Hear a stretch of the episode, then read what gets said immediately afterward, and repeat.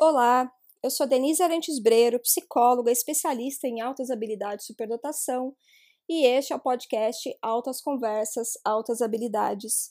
No episódio de hoje, eu gostaria de trazer um tema uh, que impacta diretamente no reconhecimento do talento, no reconhecimento das altas habilidades de superdotação, que é a questão da cultura. Uh, eu escrevi um artigo uh, analisando a biografia da Anita Malfatti, uma pintora brasileira que se destacou aí uh, no início no século de, do, dos anos 1900, é, eh, e ela e ela foi uma pintora que encontrou algumas dificuldades ao longo da sua carreira, porque a forma como ela pintava não era reconhecida como arte no Brasil.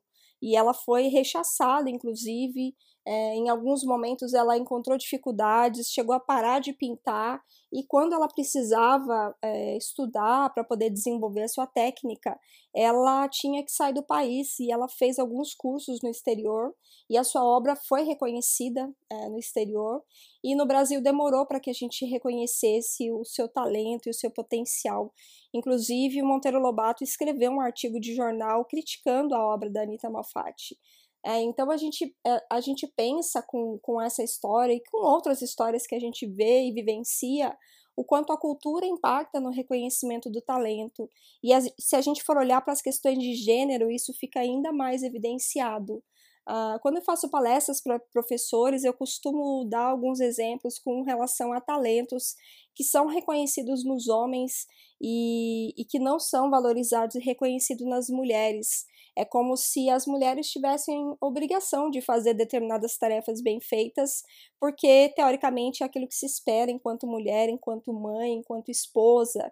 Então a gente poderia pensar em dois exemplos é, eh, para refletir sobre essa questão da valorização né, da, do, do, talento. O primeiro deles é com relação à, à culinária. Se a gente tem uma mulher que cozinha bem, é como se ela não fizesse mais que obrigação, né? Ela está cumprindo ali o papel dela. E, e, se a gente tem um homem que cozinha bem, a gente valoriza isso.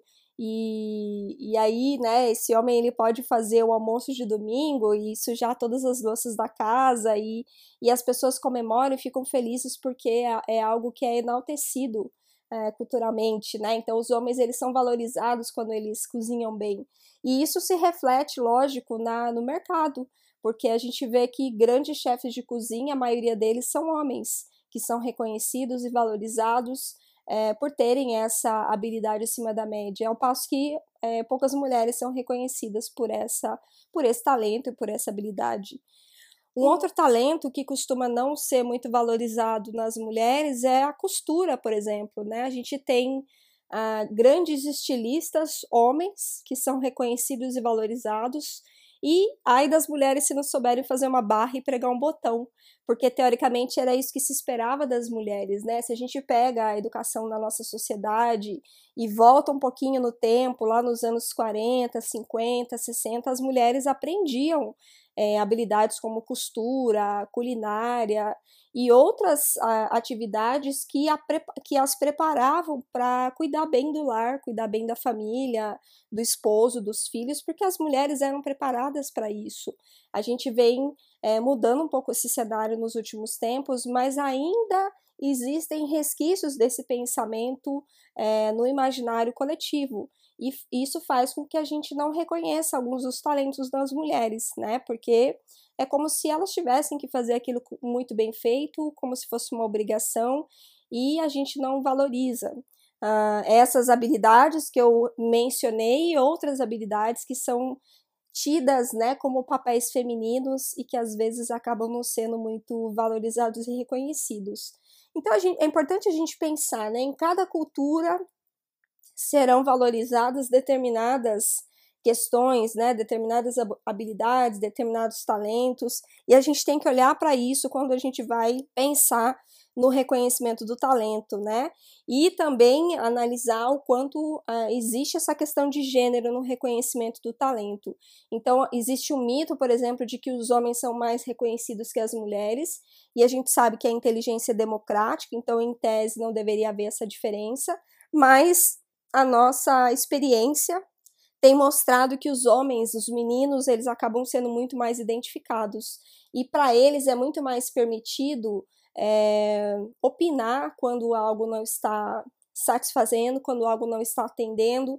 E nas escolas a gente tende a reconhecer mais os comportamentos de inteligência em meninos os meninos que são tidos como mais curiosos, mais aventureiros, mais criativos, e as meninas muitas, muitas vezes são reconhecidas como as mais esforçadas, as mais dedicadas, as caprichosas.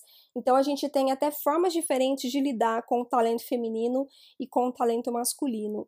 Então procure olhar para sua aluna, para sua filha, para sua sobrinha para sua afilhada, né, para as meninas que estão ao seu redor e vejam aquelas que são caprichosas, estudiosas, esforçadas, dedicadas. Provavelmente a gente pode se deparar com algumas delas com comportamento de superdotação e que não está sendo reconhecido e valorizado. Lembrando que a superdotação é a combinação de um fator genético com um fator ambiental. Então, o reconhecimento desse talento é fundamental para que a gente possa oferecer condições para o desenvolvimento e para a potencialização, para o encorajamento desse potencial, para que essas pessoas possam se realizar enquanto é, seres que, que estão em contato com aquilo que desejam, com aquilo que gostam e possam também colaborar com a transformação do mundo para que a gente possa ter um mundo melhor. Então, acho que esse é, é, a reflexão aí que eu gostaria de trazer no podcast de hoje. Se você tem gostado desse conteúdo, curta, compartilhe com outras pessoas para que a gente possa ampliar o conhecimento a respeito das altas habilidades de superdotação.